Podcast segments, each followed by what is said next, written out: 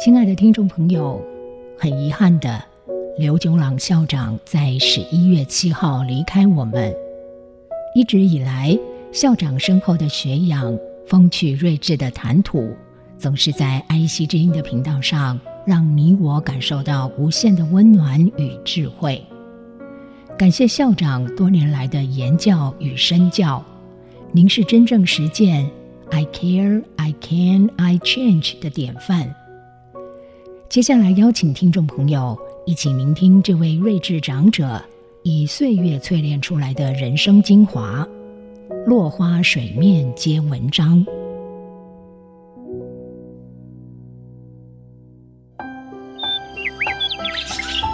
瑶琴一曲清风扬，落花水面皆文章。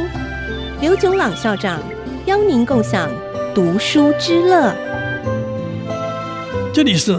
爱惜之音 FM 九七点五，欢迎收听《落花水面皆文章》，我是刘总郎。今天我们谈晏婴的故事。晏子名婴，是战国时代齐国人。有一次，晏子出使吴国，吴王夫差听说晏子是北方最擅长言辞、最懂得礼仪的人。于是向掌管朝觐礼仪的官员交代，当晏子来觐见的时候，就传报天子召见。第二天，晏子到来，接待人员大声传报天子召见。晏子动也不动，露出不认同的神情。接待的人再传报天子召见，晏子还是不动。等到第三次传报，晏子说：“小臣受敝国国君命令，出使到吴国来。我竟糊里糊涂走到周天子的宫廷，请问吴王在哪里？”吴王听了之后，就让传报的人改口说：“夫差召见，并且以诸侯的身份接待晏子。”夫差狂妄自大的作风。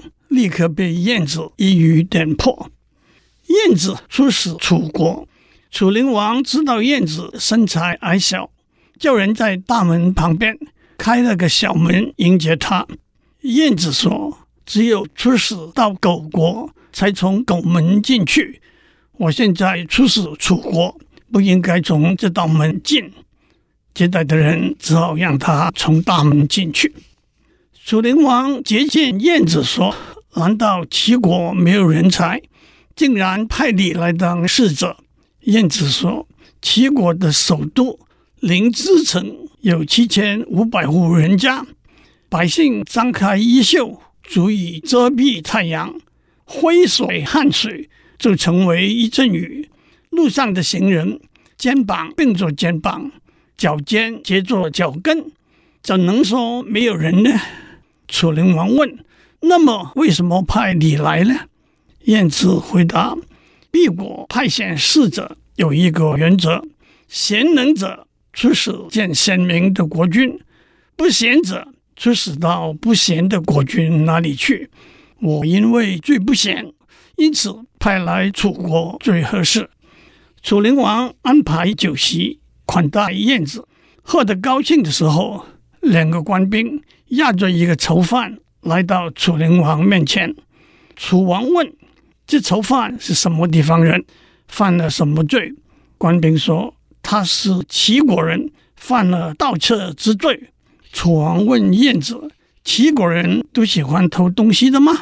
晏子站起来说：“我听说橘子生长在淮水之南，是又大又甜的橘子；生在淮水之北。”就是又小又酸的橘子，虽然它们枝叶相似，味道却大不相同。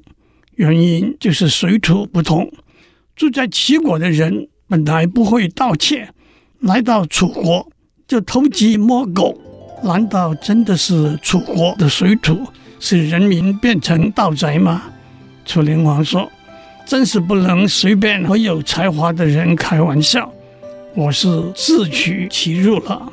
今天先讲到这里，下次我们谈简朴专情的原因。落花水面皆文章，联发科技真诚献上好礼，给每一颗跃动的智慧心灵。